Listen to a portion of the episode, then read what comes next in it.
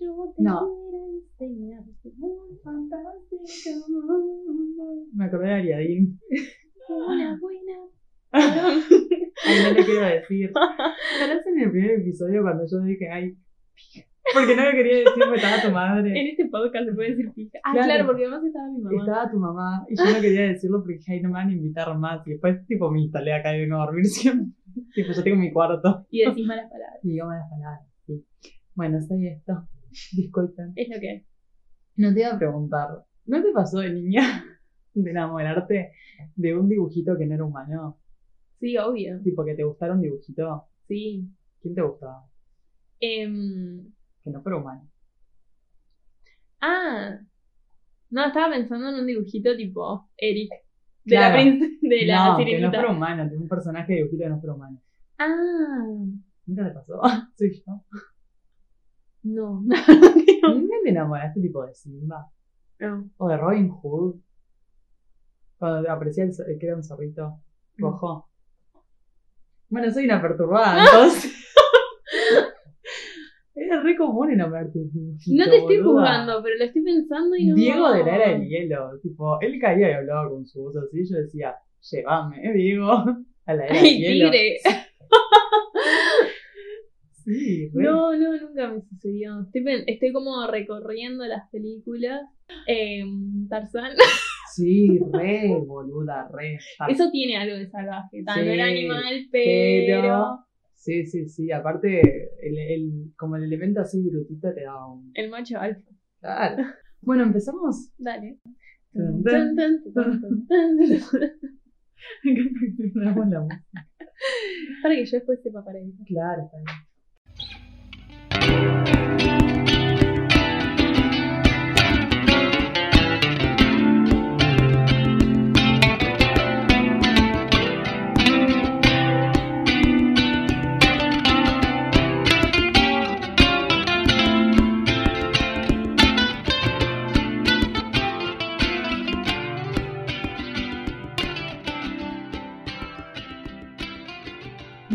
Bien. Aus, ¿cómo estás? De- muy bien. ¿Y vos? Bien. Me encanta que ya arranqué de vuelta el podcast con el bueno, muy bien. ¿Viste que Vos antes- dijiste que lo ibas a erradicar. y no estoy Duró pudiendo. cuatro episodios.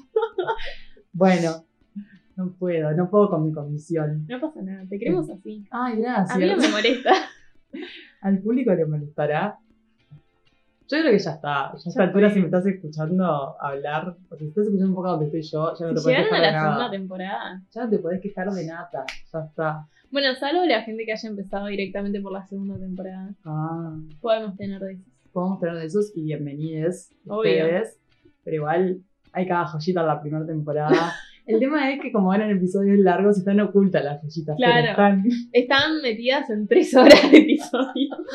Ahora estamos hablando de juntar joyitas en menos tiempo para Claro. que se puedan disfrutar todas, digamos. ¿Podemos contar cuándo estamos grabando esto? Ay, bueno, contalo. Ayer de noche grabamos el episodio 4 que se estrena mañana domingo, mañana domingo 10, Pero cuando estén escuchando esto ya se va a haber estrenado la semana pasada. claro. Ah, es así el tiempo. Y hoy, sábado 9, estamos grabando esto que se estrena el domingo 17. 17. Uf, qué anticipación. Bueno, eso sí, era cuando podíamos. Era Dos cuando episodios de corrido, de noche y de mañana. Bueno, ya es de tarde, pero no importa. Recién estamos empezando el día nosotras. Total. No es nada fácil. No es nada fácil. Ténganos paciencia.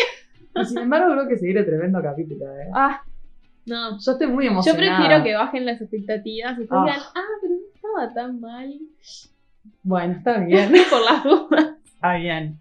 Pero yo estoy muy emocionada por este capítulo. Bueno, ya el título lo dice y capaz que muchos se están preguntando de qué mierda están hablando, porque el título no da mucha ¿Qué dicen información. estas drogadictas? Literal, porque mm, yo sé, con otros títulos como la identidad, lo natural, llegas mucho más rápido como a, a qué tema vas tocando. Ahora, novio monstruo es como, Animal novio, era. bueno, Pero andaba por ahí. Igual aplica, aplica, aplica. Es verdad, animal novio. ¿Novio animal? Animal monstruo. Va todo de la mano. Todo por ahí. Va todo por ahí. Eh, para quienes sí nos escuchan desde la temporada anterior, van a ver que este episodio va a tener un par de puntitos en común con el episodio del Príncipe Azul, el de amor romántico, incluso capaz hasta con eh, el el de monstruos. Eh, va, villanos en realidad, y monstruos humanos, que tocamos ciertos monstruos clásicos que Se asocian con esto se también, asocian sí. con este tema. Pero bueno, básicamente este es el tema que nos está convocando hoy. Hablar de en el cine y la literatura como, sobre todo en este último tiempo, pero podemos ver también en clásicos, se ha construido esta historia de amor o estos romances entre los humanos y los animales o los monstruos o eh, estos seres como mitológicos o supernaturales, digamos, de cierta forma, ¿no? Sí, es que yo creo que ha habido un boom. Empezó a retomarse, creo que en lo que fue la era de King Kong y toda Sí. esa onda. Y después volvió a resurgir con muchísima más fuerza con Crepúsculo y demás. Que para beneplácito de Bebé vamos a estar hablando de Crepúsculo. Spoiler alert. Todos lo adivinaban igual. si te vienen escuchando, estaba cantado que en algún momento se iba a hablar de Crepúsculo. Edward, te amo. Pero sí, como vos decías, en realidad viene de mucho antes. Bueno, de hecho, lo que vamos a usar como referencia bastante es Psicoanálisis de los cuentos de hadas de Bruno Bettelheim, que ya lo habíamos usado para Príncipe Azul. Y él identifica todo un ciclo de cuentos como el ciclo Animal Novio, que son justamente todos estos cuentos en los que se configura como eje la cuestión del animal novio que puede ir desde el arquetipo de la rana que se convierte en- príncipe hasta el clásico cuento de lo que es la bella y la bestia. Total. O sea, pasando por todos esos matices que además las distintas culturas las han adaptado de distintas formas. O sea, de pronto lo que para nosotras es más común como esto, la rana que cuando la besás se transforma, o el sapo que cuando lo Claro. se transforma en príncipe. En otras culturas han sido cerdos, cocodrilos. Eh, ahora no me acuerdo de otro, esos dos fueron los que más me llamaron la Sí, atención. sí. El del cocodrilo que hay que lamerle la cara es buenísimo. terrible. Eh, Es terrible. el cerdo no me acuerdo qué había que hacerle. Qué acto de amor ganarle la cara a un cocodrilo. Bueno, es que justamente el animal se transforma en humano, Mm, más específicamente en príncipe generalmente, cuando la heroína hace un gesto de amor, claro, Total. pero un gesto de amor como incondicional, ¿no? Porque por fuera no promete nada y es como ir más allá de eso. Suelen ser heroínas mujeres en este caso, ¿no? Y no son tan pasivas como suelen serlo en otros cuentos. No. Eh, y también es eso un poco, ¿no? Eh, estamos tan acostumbrados en la típica historia de doncella, príncipe azul, a que el príncipe azul sea el que viene a rescatar a, eh, que cuando en estos tipos de casos necesitamos otro tipo de doncella que tenga un poco de independencia y un poco de valentía para lo que eh, es colocada en general para que se pueda desarrollar este tipo de historias. Si no, el príncipe queda siempre encerrado como eh, sapo, cerdo, cocodrilo. Y no sale de eso, digamos. Sí, totalmente. Es que cuando se hacen las lecturas de género sobre los cuentos de hadas, que si bien en todo lo que tiene que ver con la construcción del príncipe azul son súper acertadas, también hay que tener en cuenta que existen este otro tipo de cuentos de lo que es el ciclo animal novio, que si bien no es casualidad que cuando tenemos el clásico cuento del príncipe azul, el príncipe sea la que, el que salva a la princesa de un hechizo, y en este caso es lo mismo invertido, pero se le suma este carácter animal. O sea, sigue habiendo una asociación del varón con lo salvaje, lo más cercano a lo primitivo, lo más sexual. Entonces, en ese sentido, se siguen manteniendo ciertos arquetipos de personajes, pero se invierte bastante esta cuestión de activo-pasivo, ¿no? Sí, totalmente. Pero es lo que vos decís, para mí toda esta fórmula en realidad lo que hace es agarrar al príncipe azul y en vez de hacerlo simplemente noble, simplemente bueno, simplemente respetuoso, darle como toda una característica más salvaje, más morbosa, más de macho, ¿no? Esta cosa de que ya te compra por otro lado, en realidad. Antes el príncipe azul en las historias no necesitábamos ni saber su cara, ni saber si era lindo, ni saber nada, porque ya su propia figura de príncipe azul le daba todo lo que necesitaba hacer. Y acá es como que empieza a tener estos aspectos que son, digamos, ajenos a el príncipe azul estoico que conocemos, pero que le dan otro, otra trascendencia y otra relevancia al personaje.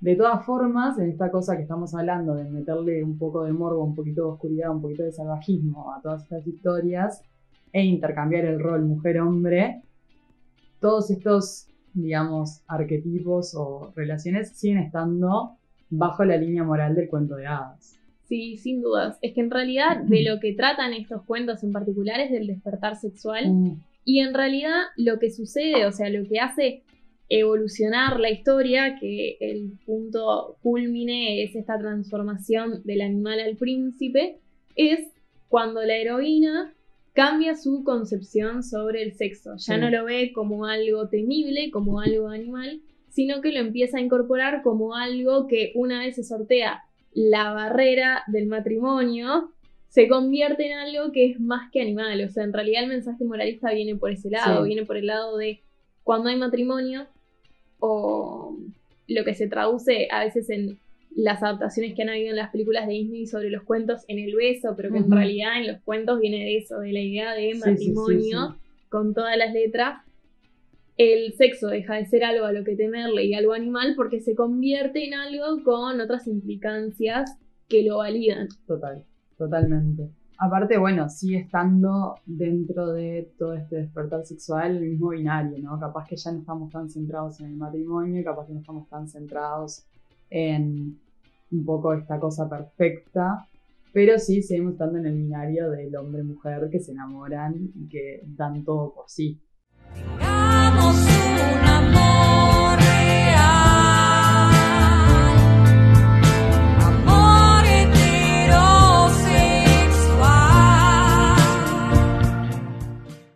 Sí, obvio. Hay cosas que no cambian. Hay cosas que no cambian porque ya sería cambiarle demasiado a toda esta fórmula, ¿no? Sí, sí.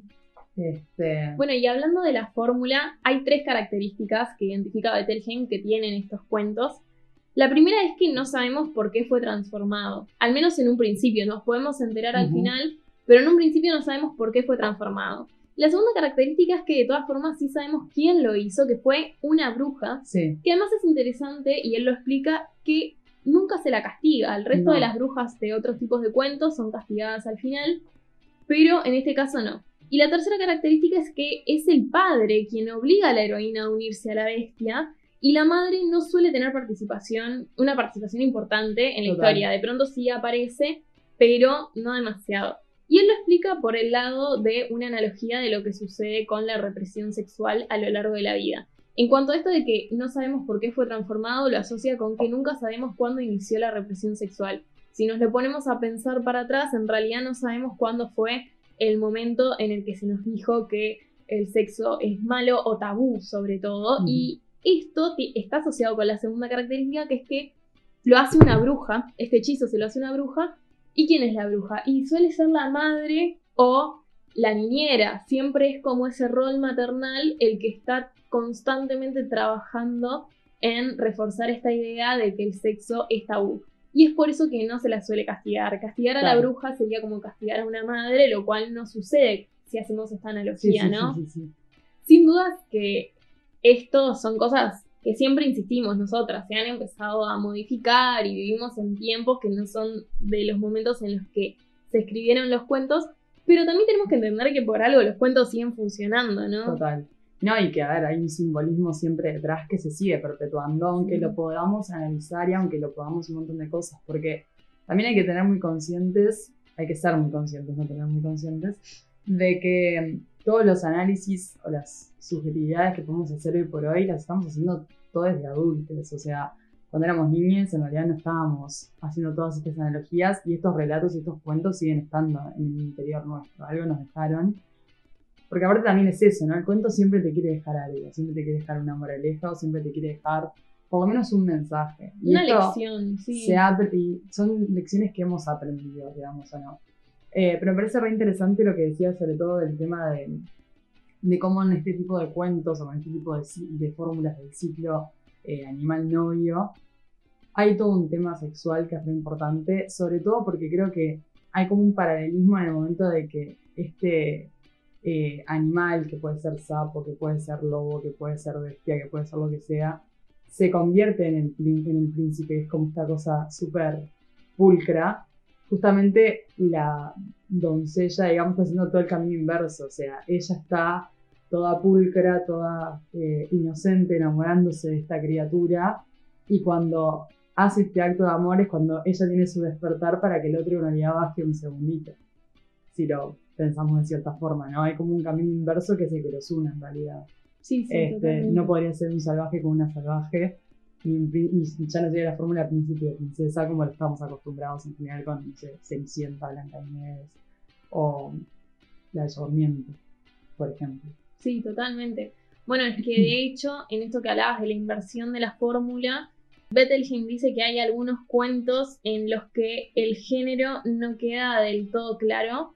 Por ejemplo, Barba Azul, que es como de no solo animal novio, sino animal esposo, porque Sí, vemos sí, la vida matrimonial, es de los más animales.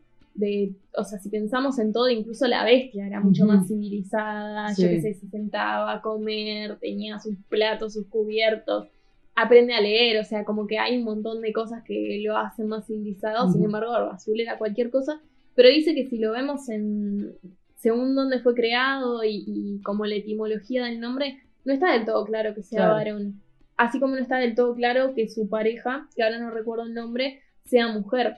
Sin duda es que se trata de un vínculo heterosexual, Amor heterosexual. pero no estamos seguros de que el varón sea barba azul y Claro. su pareja sea la mujer. O sea, puede ser que haya estado invertido. Y él dice que, bueno, de todas formas, animal novia habría que analizarlo desde De otro otra- lugar, claro. pero que seguiría cumpliendo con esta lógica de que un integrante de la futura pareja es el que incondicionalmente entrega su amor para salvar al, Al otro otro. integrante de algún tipo de hechizo. Sí, Simplemente que se rompe con esto de el varón más asociado a lo animal. O sea, incluso plantea que si pensamos en lo que es animal novia, como por ejemplo, este sí es bien animal novia, el lado de los cisnes. sí, Sin embargo, es un cisne lindo. claro. O sea, esto igual no es un cuento de hadas específicamente, es más un cuento clásico, no, no necesariamente dentro de la lógica de hadas, pero no es que sea un monstruo peludo Sí, sí, que sí. babea, tipo, es La mujer cisne. nunca puede ser un monstruo peludo que babea en, esta, en estas eh, lógicas. No, jamás, jamás de los jamases. Pero ahí tenemos un cuento que creo que está súper presente, pero hay algo que es clave, que es que es un cisne. Hermoso y blanco y puro. Es como la blancura de ese cisne, yo creo que también recalca lo puro de la Lo mujer. puro, o sea, sí. incluso en su estado animal sigue siendo Totalmente. intocable. Total, totalmente inocente aparte. sí, Porque la inocencia ahí juega un rol en mis cuentos de hadas que es necesaria. Tipo, el personaje tiene que tener un grado de inocencia importante para poder transformarse después a otra cosa. En realidad, sobre todo las mujeres de los cuentos de, claro. de hadas o, o demás. Yo creo que eh, ya nos vamos eh, a meter después con los ejemplos y eso, ¿no? ¿Qué, qué ejemplos que tenemos.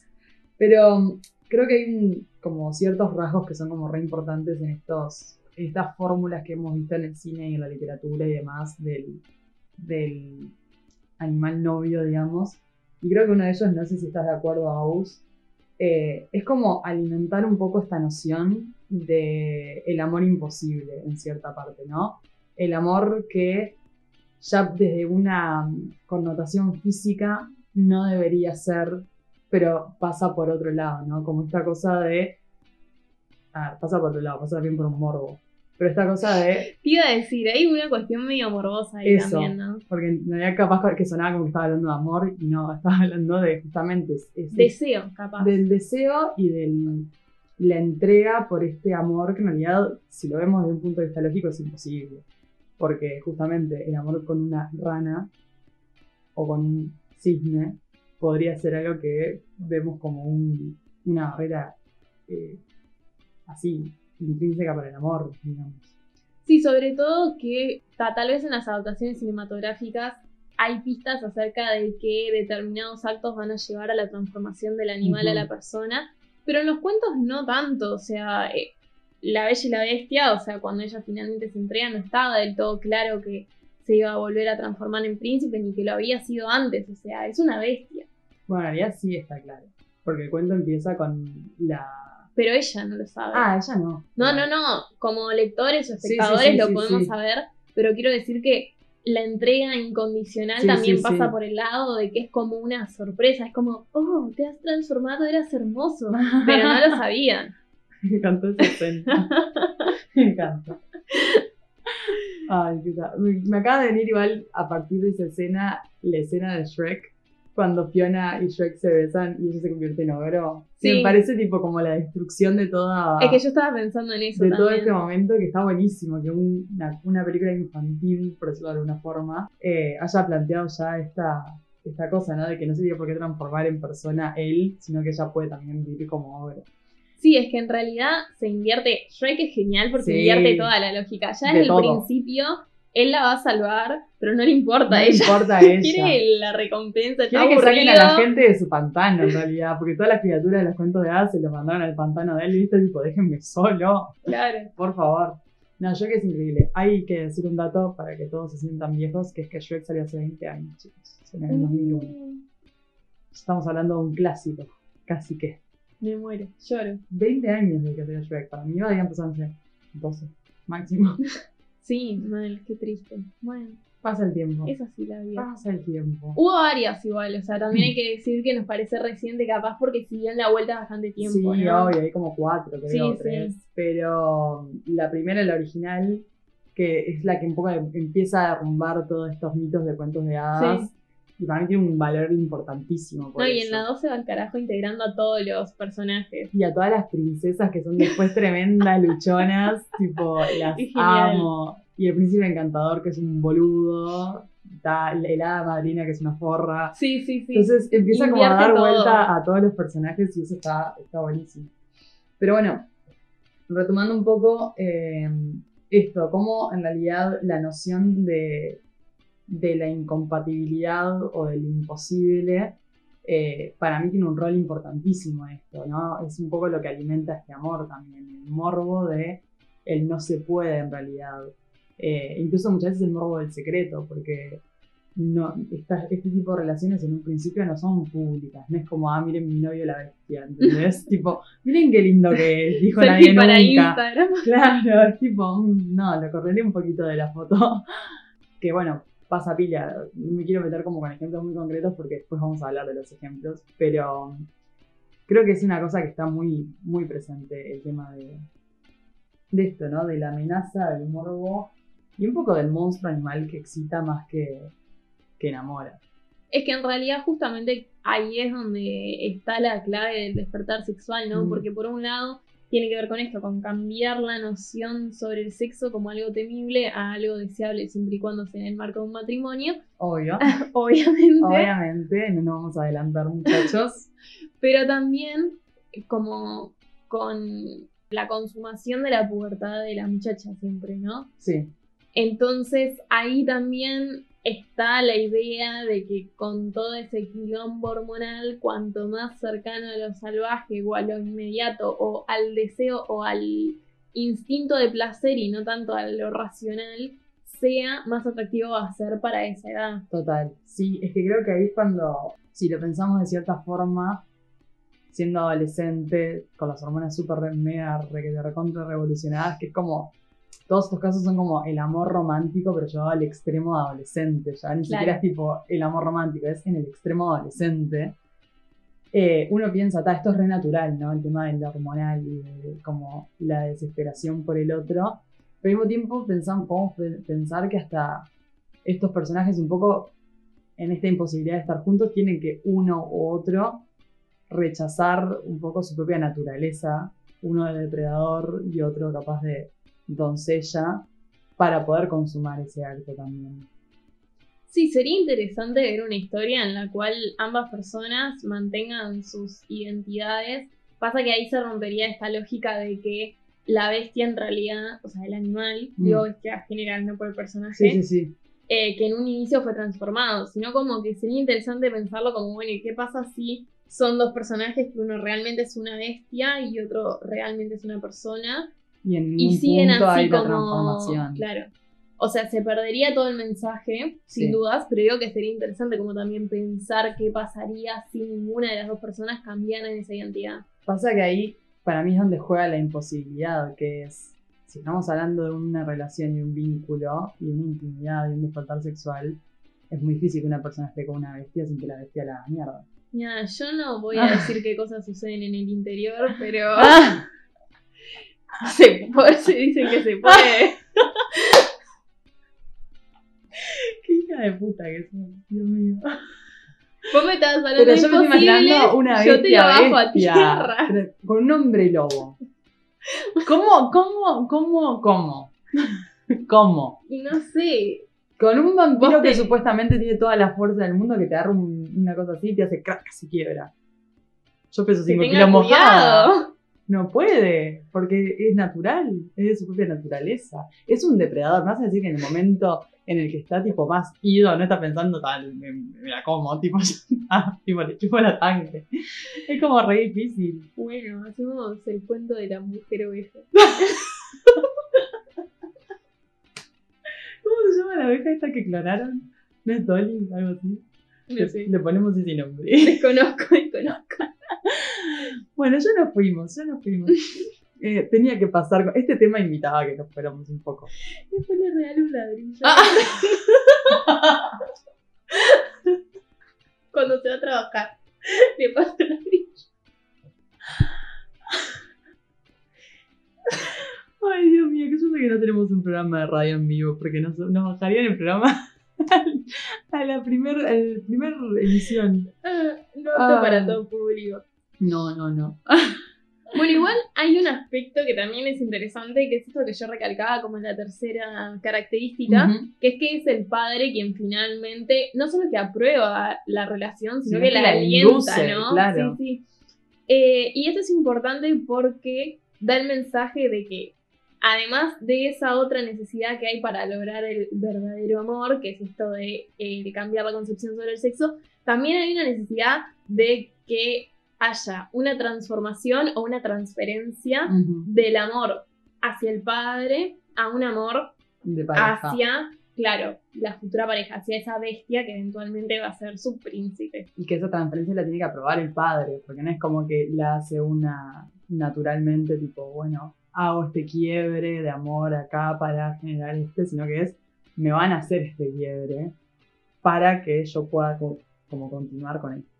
Sí, sigue habiendo una lógica de entrega que nos puede parecer arcaica si lo pensamos en términos de, bueno, el padre le entregaba con como un regalito y a cambio le daban no sé qué, pero se sigue manteniendo si lo pensamos en quién. Lleva a la novia al altar, o sea, en realidad no. Yo un poco para traerlo, porque muchas veces escuchamos estas cosas y decimos, ay, no, yo estoy reconstruida, ¿no? Esta es red del pasado, ya no pasan estas cosas, eh, pasan Y en realidad al lado sí, tuyo total. todo el tiempo. Sí, es que es eso, la imagen de la novia vestida de blanco llegando al encuentro con su novio y el padre llevándola y entregándola en mano, es como, bueno, algo más tipo tradicional no quería. Total. Y además está bueno que estos cuentos lo traten si pensamos en los beneficios psicológicos que tienen Mm. los cuentos de hadas para Bettelheim. Esto es algo que no lo dije porque, bueno, nada, lo mencionamos en el Príncipe Azul, pero no hace daño para nada retomarlo, que es que Bettelheim realmente hace una defensa de lo que son los Sí. cuentos de hadas, sobre todo en comparación a lo que hoy en día se le dice literatura infantil. Y dice que en realidad los cuentos de hadas, con toda la perversidad que puedan tener y demás, lo que hacen es reflejar de una forma que es sumamente sencilla de comprender para un niño lo que son sus verdaderas angustias. Total. Angustias existenciales de las cuales a veces evitamos hablarle a los niños, como puede ser la muerte, y se los bajan a un nivel concreto de se quedó huérfano y pasó esto. Entonces, de esa forma puede trabajar sobre su angustia, ¿no? Sí. Entonces me parece súper interesante que estos cuentos, eh, los del ciclo Animal Novio, trabajen sobre lo que es el Edipo, pero en la mujer, con el padre. Porque no se habla mucho de esto, ¿no? Siempre Mm. es como la relación. Sí, el Hijo, de madre. Electra en realidad. Claro, exactamente. Que es en- el, Sí, hija el con padre. paralelismo, claro. Pero siempre se habla mucho, creo, del hijo con, Sí, con la la, madre. Y esto en realidad también es interesante porque además, si lo pensamos justamente desde el psicoanálisis, esto, a diferencia del Edipo, no llega a superarse No. nunca. Porque mientras el padre es muy tajante e intenta cortar el Edipo porque quiere mantener a su esposa para él, la madre no suele ser tan de intervenir, Claro. porque ve como algo súper lindo esa relación padre-hija. Esto todo marco de familia tradicional, bla, bla, Sí, bla. sí, sí. Pero entonces desde ese punto de vista es que se considera que ese aspecto en la mujer nunca se llega a superar. Y por eso me parece también súper interesante que se trabaje, o sea, que por lo menos haya algunos cuentos que lo tomen. Sí, totalmente. Y aparte es esto, ¿no? Queramos o no, el cuento de hadas, más allá de, de que puede estar menospreciado o visto por arriba por su concepción infantil, tiene un montón de, de tragedia y demás que me parece que es esencial también para los niños. O sea, bueno, en el libro que justamente Agus está mencionando, que recomiendo, eh, porque está muy bueno. Sí, recomiendo. Uso y recomiendo, temporada 2. Justamente menciona eh, todo el beneficio que tienen, por ejemplo, esto con el tema de la cenicienta, ¿no? De cuando las hermanastras son castigadas y demás, como a un niño le sirve para procesar ciertas cosas. Este, y eso en realidad capaz que es algo que a nosotros nos pasa re por al lado, o sea, cuando lees Cenicienta es lo que menos te importa, y sin embargo son detalles que como niño te sirven un montón para entender un montón de concepciones del mundo y para hasta sentirte reconfortado un poco en ciertos niveles. Mis sobrinas van a leer todos los cuentos de hadas, la versión más traumática de todos. Hermanos Grimm para ustedes. Tomen. Se literal. los leía tipo de bebés. Igual antes, tipo, antes de dormir. Y entonces Caperucita le llenó el, el estómago al lobo de piedras y lo hizo morirse y todo el niño tipo, ah. Y se acostumbran, se acostumbran. bella durmiente parió dormida, por ejemplo. Salieron los bebés caminando de su colchón. Y le chuparon las tetas ahí Y como de, sobrevivieron. dale. Y, todo- y sali- ¿Salió mal acaso no? Sobrevivieron. Entonces, déjense de joder. Dejen de llorar. Dejen de llorar, dejen de sufrir, que ya no puedo verlos más así. Este. Dios mío. Bueno, si te parece, traje un pequeño fragmento de un texto de, obviamente, de Ariel Stansriver, que le amamos. Qué lindo que lo pronuncias. Ay, Yo gracias. tipo, Tan River. El River. Este, sí, la verdad que practiqué mucho, por mucho tiempo, cómo decirlo, ya lo puedo decir bien. Perfecto. Este, este libro es de su, perdón, este fragmento es de su libro de Sofía Martillazos, que recopila varias clases que él tiene justamente con agregados. Eh, y este es justamente sobre el amor, y en realidad está haciendo toda una desconstrucción del amor, pero creo que tiene un pequeño fragmento que se puede relacionar con las historias que nos vamos a meter después. A ver. A ver, sí, estás de acuerdo, vamos, si la probas. Ese amor por el otro, cuanto más es por el otro, me saca de mí mismo. Más hace ruido en todo lo que yo hasta ese momento creía que eran mis prioridades. Claramente el punto extremo de toda desapropiación es la propia disolución. Me desapropié tanto de mí mismo que ya no tengo nada que dar porque ya no soy nada. Extremo paradójico y ambiguo cuya manifestación imposible es la de morir por amor. Y digo imposible en dos sentidos. Por un lado, porque como dice Derrida, nadie puede morir por otro, morimos por nosotros mismos, morimos siempre cada uno, pero además, si el acto de entrega fuera tan extremo que culminara en mi propia disolución, se volvería entonces un, un acontecimiento paradójico, ya que a partir de ese momento ya no podría, dada mi muerte, seguir amando. Estaría impidiendo que ese acto infinito de entrega por el otro continúe. Por todos los caminos alcanzo limitaciones, esto es, aporías, zona de indefinición donde el límite se vuelve difuso y el razonamiento no se resuelve. El idealizado y romántico polo imposible del morir por amor nos muestra sus problemas. No solo se terminaría la posibilidad de seguir amando, sino que además no dejaría de ser un acto de absoluta prioridad del yo. Tal vez la figura que se ajustaría mejor sería la de la eterna agonía. Hasta me debo seguir reproduciendo a mí mismo infinitamente para seguir muriendo por vos. Me morí. ¿Viste? Nada, creo que es eso, que es como el tema de la entrega total. Tipo, siempre tiene que estar esta entrega, que bueno, acá lo estamos también hablando desde el despertar, pero en el amor también, o sea, hay una mezcla ahí de fusión muy grande, sobre todo porque lo que decíamos al principio es un amor romántico desde el punto de vista adolescente. Entonces, amor y sexualidad hacen como que. Y drama y todo. y explotan a la 20.500. Sí, sí, sí. Este, entonces creo que es como muy interesante eh, repensar también el amor que estamos hablando desde ese punto de vista, ¿no? Eh, sobre todo porque es eso, una vez que el amor medio que se consuma entre los personajes, ya no hay más historia. O sea, llegamos a ese punto, se transformó uno o el otro y ya no hay más historia. O sea, eso es también medio imposible en ese lado. Lo hablábamos en el Príncipe Azul, el seguir el después, porque cuando seguimos el después, Se caga todo. Nadie quiere ver eh, a la bella y la bestia discutiendo por quién dejó el plato de comida arriba de la mesa, No, ¿entendés? tipo, claro. terminaron felices para siempre. Punto. Dejaste la tapa levantada, Eric. No, No, no. Ay, Eric debe ser de dejar la tapa levantada aparte. Pero bueno, si querés, ya nos podemos. Ya medio que nos metimos con, el, con las películas, así que podemos ir perfectamente con la primera que tenemos para el día de hoy. Que un poco la pusimos de ejemplo mientras hablábamos, un poco no. Y estamos hablando de La Bella y la Bestia, obviamente la versión original animada de Disney que dio en 1991, dirigida por Gary Tuesdale y Kirk Wise. Espero haberles dicho bien el apellido. Eh, que un poco la mencionamos por arriba como ejemplo en el capítulo del Príncipe Azul, pero ahora vamos a hablar tipo realmente de la película, porque en ese episodio mencionamos un montón de ejemplos sin entrar en ninguno. Sí, hicimos como todo un pasaje por los grandes príncipes Claro. azules de los cuentos. Y aparte de eso, centrar en el cuento y capaz no tanto en la película, que acá tenemos un poquito más de, de, sas- de salseo para, Total. para decir. Igual, si te parece, podemos hablar del cuento en el cual Sí, obvio, se inspira totalmente. la película. Eh, la versión más famosa que tenemos en la actualidad no es la primera Mm. que se considera que fue la de. mm, Nunca sé cómo pronunciarlo. Perdón. Sí. Bien. Eh, problema de no saber francés. Ah, yo tampoco, o sea, el nombre de, de la que vas a decir no sé ni cómo se dice. A ver. Ah. La versión más famosa en la actualidad entonces es de Madame de Prince de.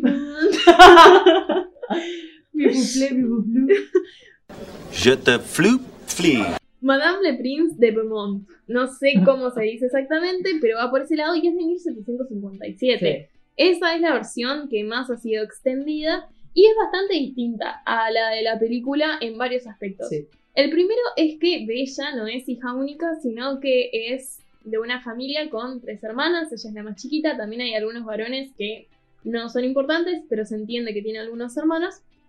Y en realidad lo que sucede es que el padre se va de viaje y le pregunta a las hijas qué regalo quieren. Las otras dos hermanas, que son más grandes, más vanidosas, y además son muy celosas de Bella porque es la más bella. Ah, Ah, ¿quién lo diría con ese nombre? ¿Quién lo diría? Eh, le piden un montón de regalos así como súper pomposos. Y lo que le pide Bella es, bueno, al principio le dice que nada, nada, nada. Y le dice, no, bueno, decime algo. Y le dice, bueno, una rosa. Y es así que el padre empieza a recorrer terrenos, bosques, diversos paisajes para buscar una puta rosa en pelota. Y no hay por ningún Ah, lado. dale una del vecino, ya fue. ¿Qué tanto buscar la rosa más bella? Dale. El tema es que no encuentra una rosa, pero encuentra un palacio, ¿viste? Esas cosas que aparecen de la nada. El verdadero quien pudiera. Regalame un palacio si no encontrás una ¿Dónde, rosa, no hay un pasa palacio? nada. Si alguien tiene, me tira el pique. Y bueno, está agotado, está cansado, entonces entra al palacio porque no lo haría. Claro. Y come, eh, duerme, descansa, se abriga, etc. Y cuando sale, se da cuenta que había un árbol con rosas. Entonces corta algunas. Y ahí es cuando sale la bestia furiosa y le dice: Yo te di la bienvenida en mi palacio, dejé que comieras, dejé que te abrigaras, te di un lugar para dormir y ahora me agradeces robándome las rosas. Entonces lo obliga, va, lo obliga, no, lo encierra. em, y le, Lo obliga a dice lo obliga a encerrarse, claro, se cerraba la puerta él mismo, porque tomá la llave, encerrate, encerrate, cuento hasta tres. si no, no hay postre. bueno, lo encierra y le dice que el único modo de salir de ahí, que en esto tampoco coincide con la película, No. le dice que el único modo de salir de ahí es que se vaya, pero a los tres meses traiga a una de sus hijas al palacio, porque él le dice, no, no me encierres, yo solo quería una rosa para mi hija, y él le dice, bueno, tráeme. Hacemos cambiazo. Yo te la Hacemos rosa, cambiazo. otra me la hija. Y también le da mucho oro. Entonces, el padre, ¿qué hace? Eh, él dice que va a volver, él, a los tres meses, porque no quiere entregar ninguna de sus hijas, pero se lleva el oro como para dejárselos. Y cuando vuelve les cuenta a las hijas lo que sucedió y Bella le dice, bueno, yo vuelvo contigo cuando vuelvas. Y ahí es que vuelven los dos juntos, la bestia la ve, le pregunta si fue ahí por su propia voluntad, ella le dice que sí y eh, dice que ella quiere ser su prisionera a cambio de la libertad de su papá. Su papá, a su pesar, lo acepta y se va. Estos son padres extraños, hay que decirlo, Sí. porque es como, dijo, bueno. Acepto, adiós. Y la deja, tipo, le chupa un huevo. Total. Bueno, y se fue. Y Bella vivía con todos los lujos y demás, pero no se enamoraba de la bestia. Él todas las noches le pedía para casarse, ella Ah. le decía que no. Y ahí era que él largaba toda su furia. Y ella ve por un espejo mágico que el padre estaba muy triste. Entonces le dice que lo quiere ir a visitar. Y Bestia le dice, bueno, anda, pero si en una semana no vuelves voy a morir de tristeza. Ah. Entonces, El tóxico. tóxico. Me voy a suicidar de tristeza. Entonces ella vuelve, el padre está súper feliz, no sé qué, pero las hermanas, que ahora están infelizmente casadas, Ah. están súper celosas de que su hermana vive en un palacio Obvio. y todo eso. yo también Entonces, estaría celoso si fueran hermanas. Tipo, ¿qué me importa la vez que ame el palacio? Quiero mi entonces la palacio. hacen quedarse más tiempo. Y así la van convenciendo hasta que ella se termina quedando 10 días. Es verdad. Y al décimo día sueña con la bestia y que está súper triste. Entonces vuelve y cuando lo encuentra está tirado en el suelo, Ah. súper triste, y le dice, no, ¿por qué no cumpliste con tu promesa? Y ella le dice, no, bueno, pero me di cuenta que te amo. Y mm, ahí es cuando el padre como que va, valida esa relación, le dice, no, si lo más te tenés que quedar con él, no sé qué. Y ahí se dan un beso, se transforma y bla, bla, bla. Y ahí nos enteramos porque la bestia le cuenta recién ahí, no es que en la película empezamos con Claro. el hechizo, en el cuento terminamos con Sí. este, y le cuenta que lo transformaron porque él, perdón, porque él había intentado cargarse una pendeja, básicamente, no, a una huérfana. la verdadera La aliada. verdadera feminista esa bruja. Dijo, ah, sí, está adentro. Entonces su castigo fue este y por eso todo el tiempo vemos a lo largo de la relación que la bestia tiene con Bella que la bestia todo el tiempo está preguntando por consentimiento. No la obliga a casarse, sino que todo el tiempo Se lo está pidiendo. se lo está pidiendo y su condena justamente es eso, es llegar a un amor consensuado. O sea, en este sentido, sí, yo creo que hay como un mensaje que, Que no hay en otros cuentos Sí. y que además en la película no está, o sea, no vemos por qué lo transforma, es como es un castigo por y dicen por ser vanidoso, porque no, la de- no le dio de comer a la viejita cuando llegó y resulta que era una hechicera y no sé qué. Sí, lo estaban testeando en realidad en la película. La Claro. bruja lo testea. tipo, Era una hija de puta que se persona disfrazó de vieja. ah, malo. Que es muy Hechizado. hechizado. Que vale es re cruel porque tenía 12 años cuando lo hechizan en la película. O sea, Claro. señora, de- dele una chance de equivocarse, aunque sea. Pobre niño, Este, príncipe. y Pobre blanco. niño príncipe blanco, heterosexual, de clase alta, con su palacio. Pobrecito. Maldita sea. Sí, No bueno, todo el príncipe. not all, not all- A ver, quiero justicia por el príncipe. Bueno, pero contanos Eh. todas las diferencias que tiene con la película. Yo igual te adelanto que mi favorita es la introducción de Gastón. Ah, es que es increíble la introducción de Gastón. O sea, y aparte, ¿qué personaje Gastón? El verdadero no Machirulo. aliado, el marichulo que nos tocó por padrón. Eh, bien, en la película en realidad empezamos justamente con la escena de una gélida noche de invierno, cae eh, una viejita a pedir por asilo a un palacio y el príncipe le dice que no, porque no tiene ganas, no sé qué, la la la. Es una hija muy fea, muy deteriorada y él la rechaza, la rechaza, la rechaza. Ella le ofrece una rosa y él la rechaza también. Entonces ahí ella se transforma en esta y él le dice, ay, pasá entonces, que eras tan linda. Y ella lo castiga convirtiéndolo a él y a todos los que viven en el palacio, a él en bestia y a los demás en objetos eh, inanimados, digamos. Y que eso además no lo vemos, ¿no? Vemos el castillo y escuchamos la historia, pero Sí. no vemos eso. No, no lo vemos en realidad. Eh, recién en el live action que hicieron en 2017 Emma Watson y eh, Dan Stevens, creo que es el que hace de la bestia, te muestra la escena sobre el final de cómo van transformando a todos, que es bastante interesante. Pero lo vemos recién ahí, al Claro. final nunca lo vimos. Eh, y después, eh, bueno, pasan los años y básicamente lo que la eh, hada le dice cuando lo castiga es que tiene una rosa que va perdiendo pétalos cada vez. Entonces, si antes de su cumpleaños número 21 él no recibe como el amor verdadero, si no logra que nadie lo ame, entonces se va a quedar bestia para siempre, básicamente. Vamos un flash forward a Bella, que en este escenario sí es hija única y su padre es medio un inventor loco eh, que va haciendo cosas por el pueblo y que ella es una chica muy particular dentro del pueblo, porque ella no le interesa eh, ni ser, eh, ni vestirse bien, ni esto ni aquello, sino que está leyendo todo el tiempo. Y en esa época las mujeres aparentemente no leían o no lo disfrutaban y todo el mundo la mira mal en el pueblo por ser un intelectual. Y aquí entra el personaje de Gastón con un intento de triángulo amoroso que no tenemos en el, en el, en el libro o en el cuento original, que es como el tipo más lindo del pueblo, es un- de unos, unos tubos así, taca, taca, taca.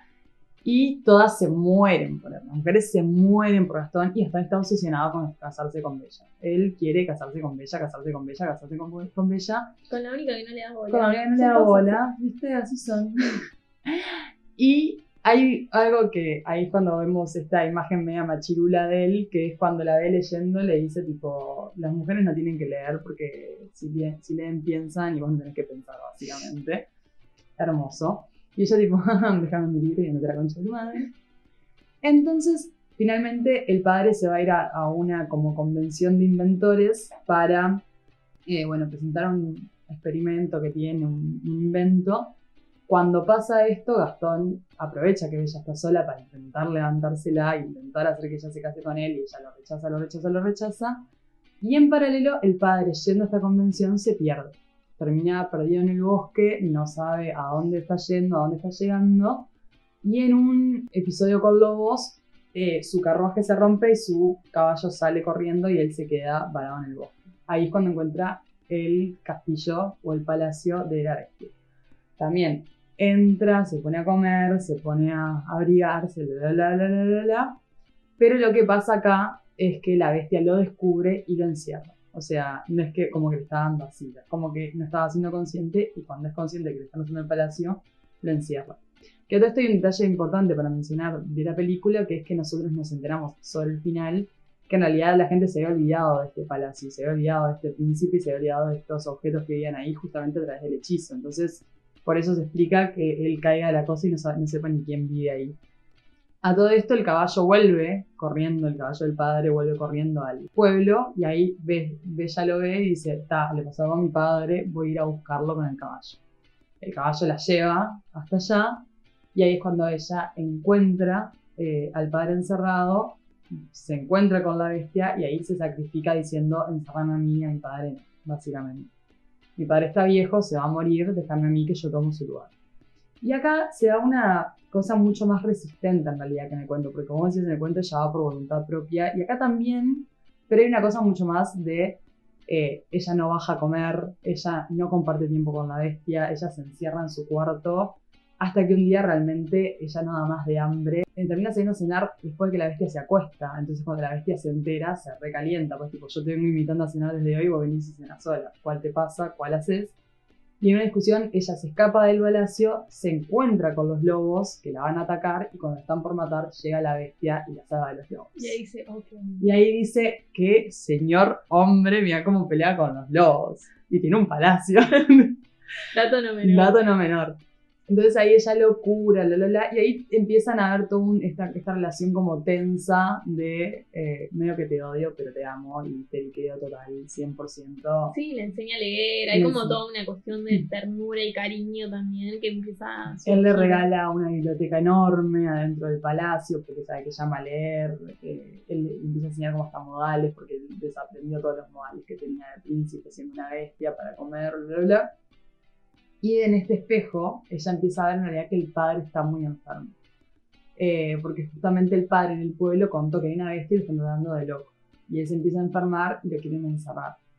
Este, entonces ella va corriendo al pueblo a- porque Bestia la deja a salvar a su padre para que no se lo lleven a un, a un manicomio y no se muera de frío, bla, bla, bla, bla, bla, bla. Y ahí todas la empiezan a tratar de loca por el tema de la bestia y ella les muestra con el espejo a la bestia, como diciendo no estoy mintiendo. Lo que causa que Gastón orga- organice una horda de, de gente para ir a matar a la bestia. Y ahí en- se ve toda una pelea dentro del palacio, muebles versus personas, Gastón versus bestia, y Bella ahí como, no se peleen por mí. Y básicamente lo que termina pasando es que la bestia le termina perdonando la vida a Gastón, pero Gastón lo termina traicionando y apuñalándolo. Y en el último instante que está cayendo el último pétalo de la rosa, Bella le da un beso y él se transforma en príncipe y libera a todo el palacio del hechizo y todos son felices para siempre. Entonces, son historias diferentes la del cuento y la de mm, la película, pero tiene una similitud muy grande que es, eh, bueno, estos puntos en común donde se da la historia de amor, digamos, de cierta manera, y que también es el padre el que juega el rol importante de conexión entre las entre la pareja, digamos. Sí, sí, y además algo que me parece interesante es cómo la rosa cumple una función distinta. En el caso de la película, esta idea de, bueno, en la medida que vayan cayendo los pétalos, simbolizan el paso del tiempo y el fin del tiempo que te queda para Claro. conseguir el amor. Alguien que te ame honestamente. Pero en el cuento no está ausente, o sea, no está este aspecto como parte del hechizo, pero sí está el deseo de Bella por una rosa. Y el momento en el que el padre corta la rosa es cuando sale la bestia. Claro. Y las rosas, por su color rojo y las connotaciones que se le ha dado a lo largo de la historia, tiene un simbolismo que está muy cargado con lo que es la sexualidad, Sí. el amor y demás. Entonces, en todo lo que es esta idea del despertar sexual, tiene sentido que la rosa se mantenga, incluso aunque adopte funciones Sí, diferentes. ¿no? totalmente, tiene otra simbología. Y algo que me di cuenta buscando info sobre esta peli, que te lo quiero leer porque quiero que te rías conmigo, es que, ¿qué pasa? Disney venía en picada eh, antes de largar esta película porque sus últimas películas no habían sido muy exitosas y ya la gente estaba como abandonando toda la onda Disney hasta que lanza La Bella y la Bestia, que de hecho fue, o sea, reci- recibió una crítica increíble y fue nominada a Mejor Película en el Oscar porque no existía Mejor Película Animada, entonces la mandaron de Mejor Película. Y los ejecutivos de Disney en una entrevista dijeron que, cuando le preguntaban por qué habían hecho la película y además, dijeron que querían dejar una moraleja, que era que la sociedad hace lo bello, pero la belleza no lo es todo. Como que ella se enamora de la persona y no del exterior. Señores, no se lo cree nadie. Yo me enamoro de alguien que tiene un palacio, no me importa si está lleno de pelos, si está, es una bestia, una persona tiene un palacio, me está regalando una biblioteca enorme más grande que toda mi casa y yo vivo en un pueblesucho. No. Ah, pero es, ahí no hubiese sido amor verdadero, no lo hubiese salvado.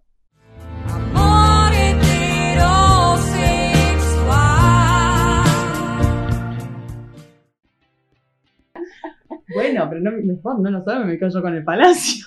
que se muera. No, pero no se muere, se queda en bestia. Pero en la película se está a punto de morir cuando, el otro, cuando ella lo Ah, besa. igual esa parte tampoco tiene sentido, porque podés pasar a ser humana y Y tener te la puñalada igual, Sí, o sea, total. Pero viste que la magia lo cura todo. Mm. Y el, el amor todo lo puede. el amor todo lo puede, Todo lo puede. todo lo puede. Qué terrible. Este.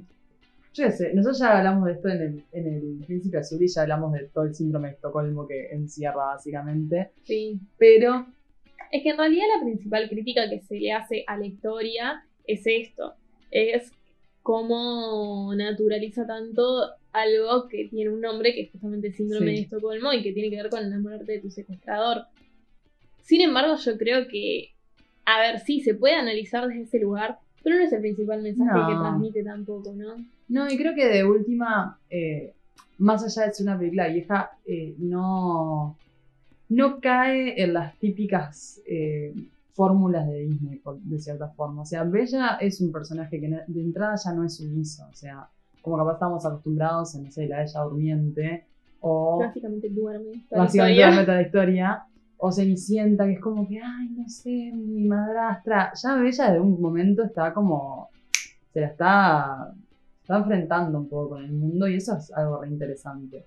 Eh, y hecho, de hecho ella toma este rol que estábamos hablando en el ciclo Animal Novio, de decir yo me sacrifico por mi padre, yo me sacrifico por esto. Sí, sí, tiene un rol muy activo en toda la historia. Total. En la adaptación de 2017 hay que decir que claramente se nota que Emma Watson metió un montón en el guion porque ya pasa a ser una película eh, poco creíble en la construcción de Bella porque ya es hiper mega feminista y es tipo, bueno, ta, vamos a respetar que era una película del 1991 y era bastante feminista para la época y no tratemos de hacerla más feminista todavía porque estamos en Francia de 2007 no sé cuánto como para estar hablando de feminismo. Pero bueno.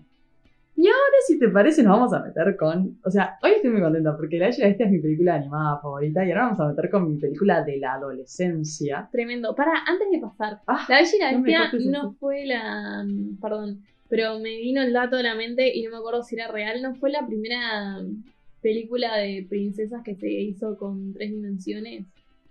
¿De adaptación live action? No, no, no, no. Ah, O sea, tres dimensiones en el dibujo. ah, en el dibujo sí puede ser. No tengo ese dato, pero re puede ser. Me parece que sí. Re puede ser, sí. A buscarse. A buscarse. Tienen, tienen deberes. Nos Y cuentan ahora por sí, redes. entramos en la turbia etapa de la adolescencia de Bella. Sí, que aparte fue tipo, o sea, así como las vos con Harry Potter, yo me leí todos los libros, fui a todas las Avant Premier. Me encanta que ya eres. Bueno, sos. Pero en la adolescencia fue más fuerte. hay Sí, que sí, decirlo. todo es más fuerte. en Todo la más fuerte. adolescencia. Todos necesitamos una saga en la adolescencia. Tipo, yo, Sí, ¿no? yo siento que todos lo necesitan, porque después vinieron los Juegos del Hambre, después, después empezó a decaer igual después de los Juegos del Hambre. Bueno, tampoco nos agarró tan adolescentes. Capaz si nos hubiese agarrado a los 13 la amábamos. Sí, hay que igual ver. yo me leí los libros y me vi las pelis, pero nunca generé, nunca generé ese vínculo. Claro. digamos. Yo igual era por- de contra contra Harry Potter, porque era como si no voy a seguir la saga de Harry Potter, voy a seguir todo el resto. Pero bueno, nos vamos a meter con Crepúsculo. Obviamente Crepúsculo es una saga que fue del 2008 al 2012 con sus cinco películas, pero vamos a meternos en la primera, que es del 2008, dirigida por Catherine Hardwick y que obviamente está basada, como todas las demás, en los libros de Stephanie Meyer.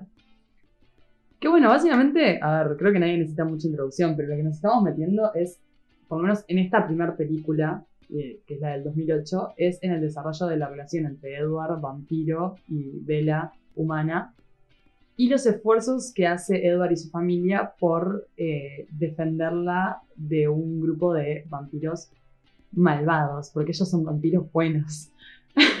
Ese. Esa es como yo la quiero que sepan que vi una vez cada una y a mi pesar, porque era arrastrada por mis Ah. amigas que no eran veres. de lo que te estás perdiendo. Yo eh, este año, no, el año pasado, porque fue diciembre, el año pasado con una amiga hicimos maratón de las cinco películas de corrido, tipo pijamada, colchón en el piso, Bueno. pasadísimo. Capaz divertido igual. No, pero lo que iba a decir es que no tengo tan presente, dado que las vi solo una vez, la división en la historia. Como que la tengo toda como un chicle. Claro, Y no me acordaba que en la primera película ya existía esta tensión entre la familia de Edward y los vampiros malos. claro, en esta primera en realidad lo que pasa justamente es, bueno, Bella se muda a Forks porque deja de ir con la madre, pasa a ir con el padre, conoce a Edward en, en, en liceo, digamos, en la secundaria, que hay algo muy interesante que para mí hay en esta fórmula animal novio, que es que ellos, por lo que sabemos del libro, y obviamente después a la película nos enteramos un poquito más adelante, pero Edward se enamora de ella con olerla, o sea, con su esencia. Sí, la escena del ventilador es Claro. graciosa. Es horrible. Eso. Pero digo, en el libro te lo explican, y de hecho ahora salió eh, Midnight Sun, que es Crepúsculo con todo desde la perspectiva de Edward, donde te explica todo esto, ¿no? De que él se enamora por eso. Y ella se enamora por él, tipo, típica escena de, hasta en el libro es así, verlo entrar y verlo como en cámara lenta, incluso lo describe como alguien tan hermoso que no podría ser real, o sea, hormonas a full. Yo también hay, hay una descripción de Robert Pattinson igual, tan hermoso que no puede ser real. Siempre se la hace Eric igual. No, siempre será Robert Pattinson. Pero justamente empiezan a entablar todo este vínculo y empieza toda esta cosa que es sí R de película adolescente, que es yo no soy bueno para ti, Bella, tú no lo sabes, pero tú no puedes estar conmigo porque yo soy una amenaza, no podemos ser amigos y todo un dramatismo hasta que nos enteramos que es un vampiro. Claro. Que de hecho Bella lo descubre, tipo empieza a tomar como pizquitas y lo termina descubriendo ella y enfrentándolo. Sí. Aunque usted no lo crea. Llega a la conclusión de que sos un vampiro. Claro, es tipo, bueno, eh, hay algo tiene que ver y creo que sos un vampiro. Capaz que no sos, pero sos frío, no sé qué, bla, bla. Y bueno, justamente cuando entalan este vínculo, esta relación, eh, hay justo unos vampiros en el pueblo que están eh, matando personas, digamos, y la familia de Edward los quiere parar porque si no los van a descubrir a ellos. Y en una salida con la familia a jugar béisbol, se encuentran con estos vampiros y uno de ellos se obsesiona con matar a Bella justamente por el olor de la sangre. Y esto es como básicamente la premisa de esta primera película. Em, En la segunda es luna nueva, es cuando Jacob se pone todo sexy, ¿no? Claro. Esa una era la que más me gustaba. ¡Ah! Ya sabemos que era Team Jacob acá entonces.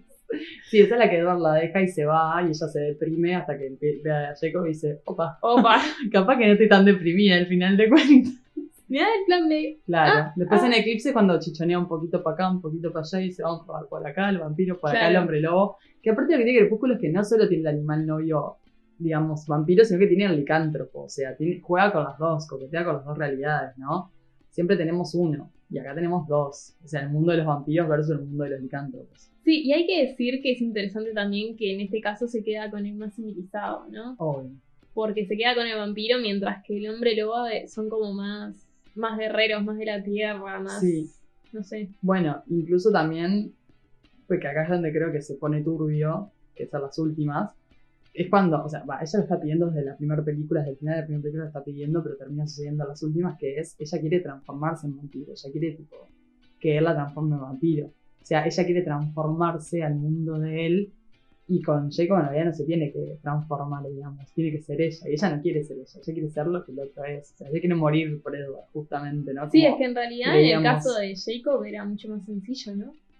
Era mucho más sencillo, de hecho. Bueno, después te meten todo el tema de la imprimación, porque él termina imprimándose de la hija de ella. Sí, Pero eso eso igual ya es re es, turbio. ya es turbiazo. O sea, es bebé, cálmate. claro, pero te explican en el libro que no pasa por ese lado, pero igual es un bebé. No, tipo, no, igual es un bebé es no, turbio, no me importa. No quiero hablar del libro, porque es como...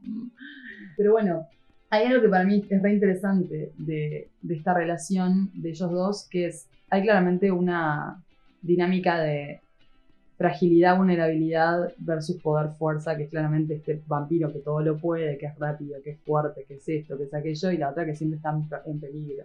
Si vemos la película o leemos los libros, a Bella siempre está pasando algo que la está dejando en peligro, siempre os está, no sé, la está por pisar una, está por una camioneta y va Edward y pum, la para con la mano. Se está por, eh, la está por matar un vampiro y va Edward y pum, la salva. Y como que todo el tiempo está pasando esto donde Bella termina quedando como alguien que siempre está en peligro. Pero en realidad si lo pensamos, a todos los peligros que, la- que se expone o que está expuesta son por estar de novia con Edward. O sea, todas las eh, cosas de las que Edward la, la siempre como que le está defendiendo son culpa de él en cierto sentido. Eh, y ella tipo tiene diálogos a los que literalmente le dice tipo, no me importa. O sea, él le dice, mira que yo soy un vampiro y si siquiera te puedo comer a vos. Y si te metes conmigo vas a conocer un montón de vampiros y cualquiera te puede querer comer. De hecho, en la segunda el hermano se la intenta comer a Bella, porque ella se corta el dedo, el hermano de Edward. Y ella está como todo el tiempo tipo, no me importa. Tipo, no me importa tener que transformarme en vampiro, no me importa tener que cambiar por vos. No me importa que me quieran matar todos porque quiero estar contigo. Hay como una cosa tipo de obsesiva ya, ¿no? Esta cosa que leíamos de Darío Stanriver, tipo, quiero estar contigo y igual me desaparezco yo. Porque en realidad también si se convierte en vampiro tiene que dejar toda su vida, toda la gente que conoce se va a morir porque ya tiene vida eterna y demás, que es como medio, medio turbio si lo pensás tres segundos. Medio. Medio. porque es Edward. Si fuera otro vampiro ahí sería del todo. O sea, es re turbio, pero está justificado para ver porque se va. Solo porque eligieron a Robert Pattinson para que actuara. Si hubieran elegido a otro no me hubiera gustado tanto, parece a mí. Tipo, Vela, estás loca. No, no tanto. Este, mm, pero ta, para mí tiene todo eso que es, es tremendo. Y aparte, algo que se juega re importante, eh, que no quiero dejar de mencionarlo, es en esta cosa de que ella no tiene miedo y que ella se arriesga. No tiene miedo a Edward ni a su familia ni a los otros vampiros, pero tiene miedo a envejecer. Tipo, su miedo es que Edward no la transforme en vampiro, porque si no Edward va a tener 17 para siempre, y va a ser como esta cosa hermosa, joven, divino, y ella va a ser una vieja capaz de 23 al lado de un pendejo de 17, ¿entendés? O sea, su obsesión también es cambiarme para estar contigo para siempre, renuncio a mi posibilidad de vida con mis padres, con mis amigos, con mis hijos, por lo que sea, por convertirme en vampiro, pero también es cambiarme porque no quiero envejecer. Tipo, Yo no quiero ser más grande de lo que ya soy. O sea, su trauma de hecho es que la convierten a los 19, 20, en vez de tipo convertirla a los 17 hay un problema con el tema de que envejezca y ella sí.